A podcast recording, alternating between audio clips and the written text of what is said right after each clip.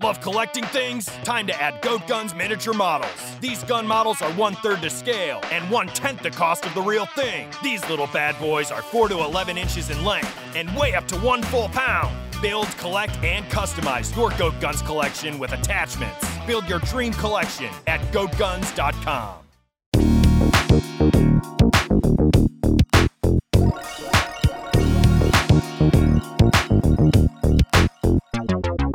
Hello everybody, hola a todo el mundo y bienvenidos una vez más a Fashion Indeed. Yo soy Juan José, su host, y esta vez venimos con un tema cargado de información, de historia, un poco de opinión personal y un análisis que nos va a servir a las personas que amamos la moda y que nos gusta entender qué es lo que está sucediendo y el por qué pasan cosas ahora que a lo mejor tienen una historia atrás o una línea del tiempo que han llevado a algunas marcas a estar en una posición privilegiada al día de hoy y ser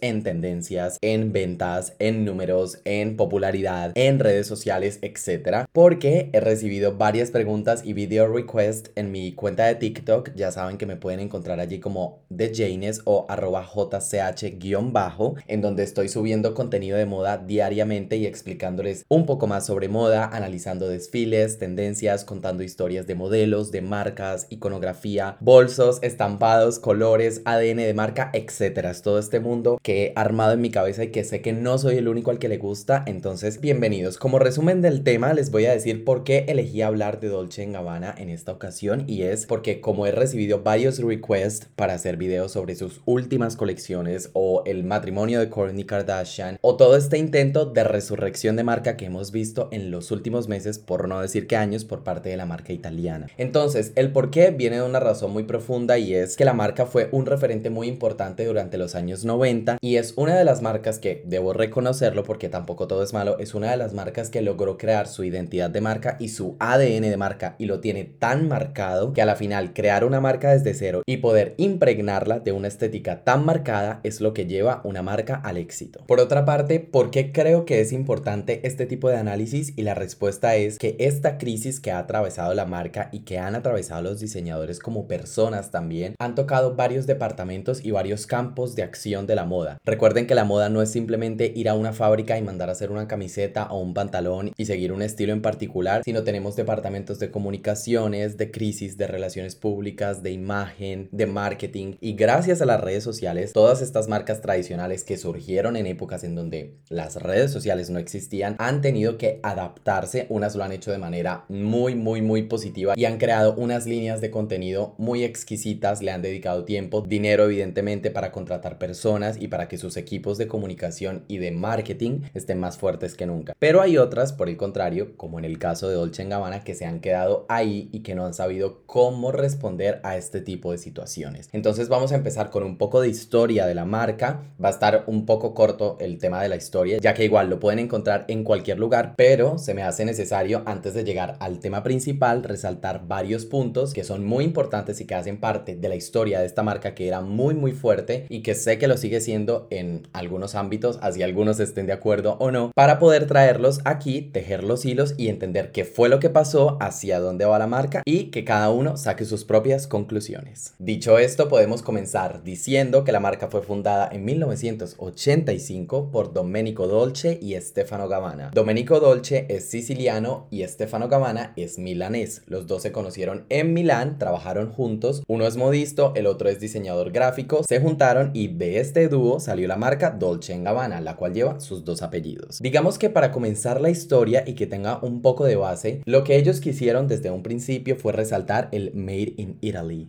el hecho en Italia, el decir, vale, tenemos toda esta historia, tenemos todas estas costas, somos dueños de todas estas tierras, de toda esta cultura, tenemos estos colores, estas rosas, esta gastronomía, esta fauna, vamos a convertirlo en moda. Y siento que de allí nace toda esta iconografía perteneciente a Dolce Gabbana que los hizo resaltar en décadas como la de los 90. Entonces, tomar todo este concepto italiano que ya de por sí estaba en auge con Gianni Versace, que comenzó un poco antes que ellos, pero que ya en este momento estaba supremamente posicionado y ya vino todo el cuento de las supermodelos. Pero bueno, en fin, sigo por la línea. A finales de los 90, ya después de 5 años, de, bueno, 4 o 5 años de que la marca estuviese fundada, que presentaran sus colecciones, los diseñadores lanzaron su línea masculina y también se posicionó el corsé. Yo sé que el corsé no le pertenece absolutamente a nadie, siento que viene de generación en generación en generación y decir que es una prenda icónica de Dolce Gabbana sería mentira porque también lo tenemos en Vivian Westwood, en Jean Paul Gaultier, entonces digamos que no le podemos dar la pertenencia a ninguna marca, a ningún diseñador, pero sí que es verdad que estuvo muy posicionado por Madonna, sabemos que Madonna fue la reina de todos los 80 y principios de los 90, por no decir que de las dos décadas en general, pero Madonna estuvo vestida por no solamente Dolce Gabbana, sino también todas estas marcas que acabo de mencionar y a cada una le ponía su personalidad, entonces Madonna fue muy importante, no solamente para esta marca, sino para la industria de la moda en general, pero podemos destacar que además de el corsé hecho con esta opulencia que tanto caracteriza a Dolce Gabbana, estaba también este estampado felino, este animal print que vuelve en algunas ocasiones, que se va, que se vuelve micro tendencia, luego vuelve fuertemente, etc. Pero este print, este estampado, ha estado y ha sido reinterpretado por la marca millones y cientos de veces y siento que lo hicieron muy suyo. Así como esa camisa blanca típica italiana que le da como esta apariencia de hombre italiano millonario, más o menos por ahí va la línea de creación del ADN de la marca. También se dice que fueron sus campañas todas en blanco y negro las que los catapultaron hacia la cima en términos de marketing, las que dijeron, ok,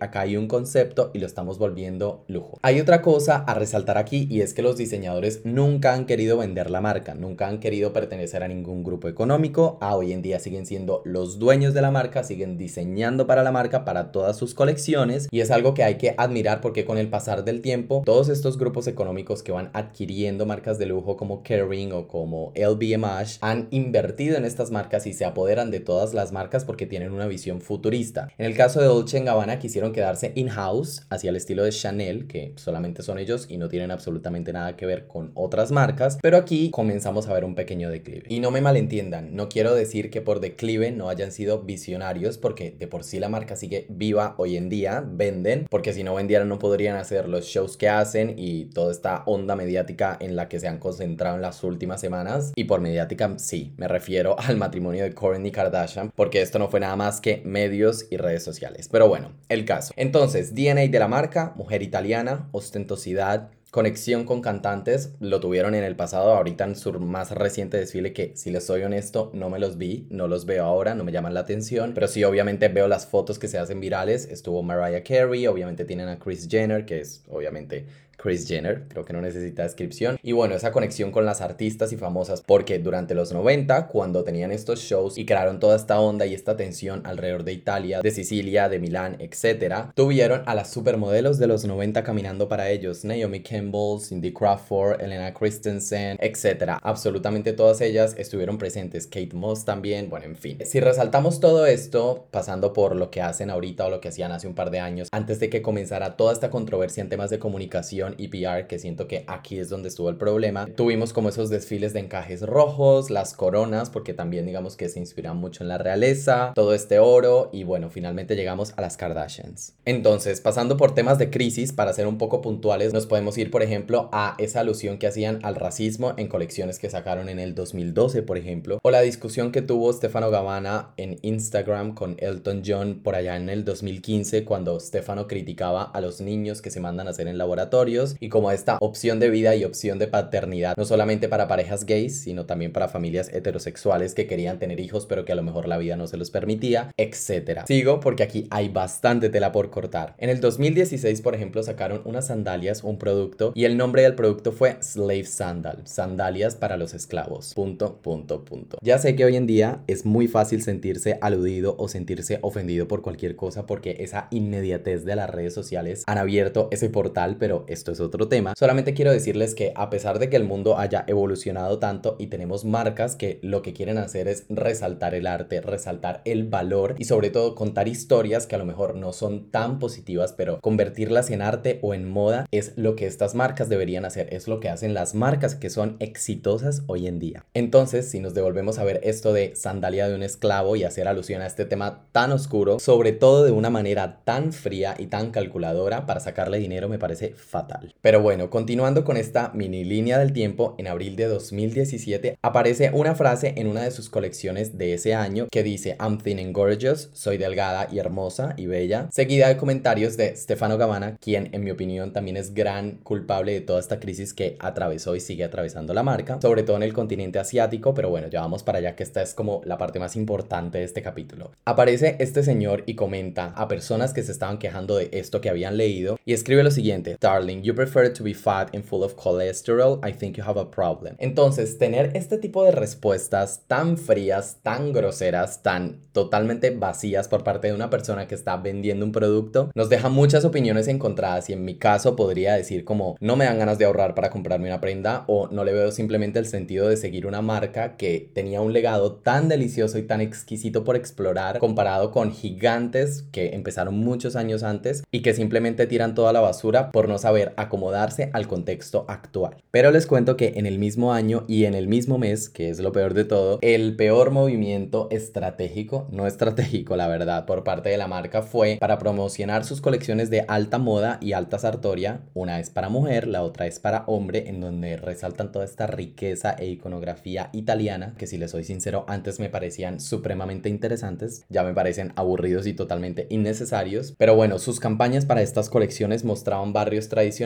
y personas vestidas con sus prendas de marca al lado de personas en barrios en donde el contraste entre la alta moda y alta sartoria, como ellos lo llaman, no hacía más que evidenciar un clasismo congénito. Y para continuar con esta misma polémica, utilizaron el hashtag con el que las personas los estaban cancelando en redes sociales y en la internet para crear prendas y ponerlas a la venta. Punto, punto, punto. Esto acompañado de el video en el que sale una modelo, que yo sé que esto se hizo súper viral y a lo mejor ya saben de qué les estoy hablando y si no lo pueden buscar en internet porque es bastante vergonzoso, en el que ponen a una modelo asiática a tratar de comer pizza con palillos chinos, con chopsticks, que la verdad hace referencia a nada porque es un video totalmente vacío que ni siquiera tiene gracia, no genera risa, simplemente me parece un movimiento supremamente desafortunado, pero y con esto quiero ir cerrando el tema de crisis de marca y y es que en el 2018 Stefano Gabbana ahora aparece en Instagram diciendo que no quiere ser reemplazado nunca por ningún diseñador japonés. Entonces esto ya refuerza todo este tema de racismo y todo este tema de no queremos nada que ver con el continente asiático cuando ustedes saben y si no lo saben, ahora sí que lo saben porque lo he contado varias veces en TikTok, Asia es el continente con mayor crecimiento en compras de lujo del mundo, entonces pues creo que se metieron con las personas menos indicadas y en su momento tuvieron que cerrar varias tiendas y creo que todavía tienen presencia en algunos países, pero no son muy queridos por allí. Entonces, meterse en problemas con un continente entero, el cual te genera ganancias, el cual te genera brand awareness, el cual te genera absolutamente todo, creo que fue una movida cero inteligente y esto viene acompañado con irse a Instagram a llamar a Selena Gómez fea y a Chiara Ferragni el día de su boda cheap, barata. O sea, háganme el favor. Entonces, después de esto, los diseñadores publican un video cero humilde, cero noble, cero nada en sus cuentas en sus redes sociales haciendo creer que fueron hackeados y que estos comentarios que el diseñador y la marca y la cuenta habían hecho eran estrategia de otra persona y que no fue de parte de ellos. Pero bueno, cerrando esta parte de crisis y un poco de historia, quiero decirles que la marca tuvo cosas tan buenas y tan positivas que pudieron llegar a haber sido muchísimo más grandes de lo que son ahora. Sé que hay muchas personas que siguen comprando, sé que la marca tiene fans y sé que a lo mejor esto simplemente se convierta en un tema de estudio de crisis de manejo de marca o de relaciones públicas o algo por el estilo, pero sí que me parece bastante interesante analizar y tomar todos estos puntos de partida y saber el por qué pasó lo que pasó con la marca. Ahora bien, para hablar un poco de lo positivo y para responder a las personas que me dejaron sus preguntas en el video de TikTok, en donde les pedí que me dijeran qué querían saber de la marca o cuáles eran sus dudas o preguntas del porqué del declive, vamos allá, les voy a responder. Bueno, algunas personas me preguntaron por los escándalos de Domenico y de Stefano y creo que con este insert histórico que les acabo de contar, ya les dije varios. Sé que han tenido muchísimos más, pero no me quiero detener en hablar de momentos y de cosas negativas, solamente creo que toda esta información les sirve a las personas que estudian moda para saber qué no hay que hacer y también para todos aquellos que quieren tener una marca, que quieren ser diseñadores o que quieren trabajar en un departamento de comunicaciones. Siento que es información supremamente válida del qué no hacer. Siguiendo con las preguntas, ¿cuál es su prenda más icónica? Si a mí me dijeran que debo transformar Dolce Gabbana en una prenda, diría que sería un vestido vestido con un corte en A y estaría en animal print, en este icónico print estampado de leopardo. Siento que es como lo más Dolce en Gabbana que puede existir o algún encaje negro así parecido a lo que utilizó Kim Kardashian en la boda de su hermana Kourtney. Por otro lado, ¿a qué se debe el declive de la marca calidad y visión artística? Creo que la respuesta del declive de marca lo pueden evidenciar en la mini línea de tiempo que les hice y en cuanto a la calidad y visión estética y artística, que este me parece un punto supremamente importante. Muchas gracias a la persona que me hizo la pregunta. Si ustedes se van a ver los desfiles, yo no los veo completos, pero sí que es verdad que debo estar informado porque tengo que saber qué es lo que está pasando. A mí como consumidor y como persona que trabaja en esta industria, el hecho de ver cómo una marca tan icónica que representó a todo un país, a toda una generación, se convirtió en diseños, obviamente no se los puedo mostrar por acá, pero es catastróficos. Si ustedes se van a ver en temas estéticos y de calidad, esto es algo que ni siquiera una persona puede entender o llegar a comprender.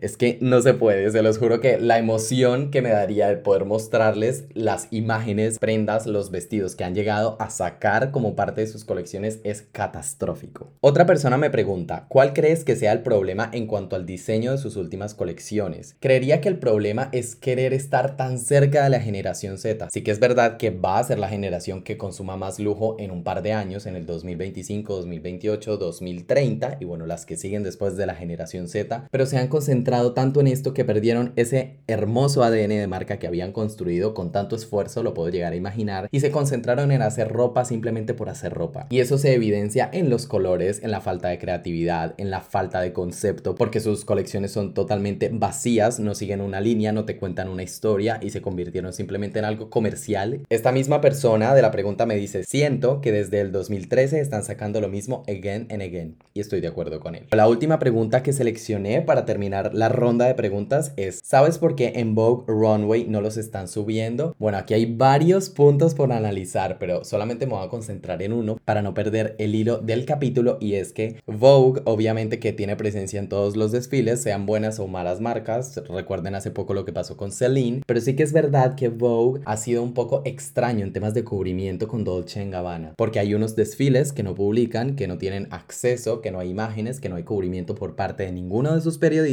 y hay otros en donde sí los tienen. Y me parece supremamente triste tener que ver a periodistas tan icónicas como Susie Menkes en este 8, es que no sabría ni siquiera qué decir. Susie, I love you. Para ir cerrando un poco este tema lleno de historia, de análisis, obviamente de opinión personal, porque quiero que sepan que Dolce Gabbana nunca fue, nunca ha sido una de mis marcas favoritas, ni siquiera en el pasado, pero sí que es verdad que hay marcas que a lo mejor no conectan conmigo, con mi estilo o con la historia que cuentan o con lo que tienen detrás, con su background,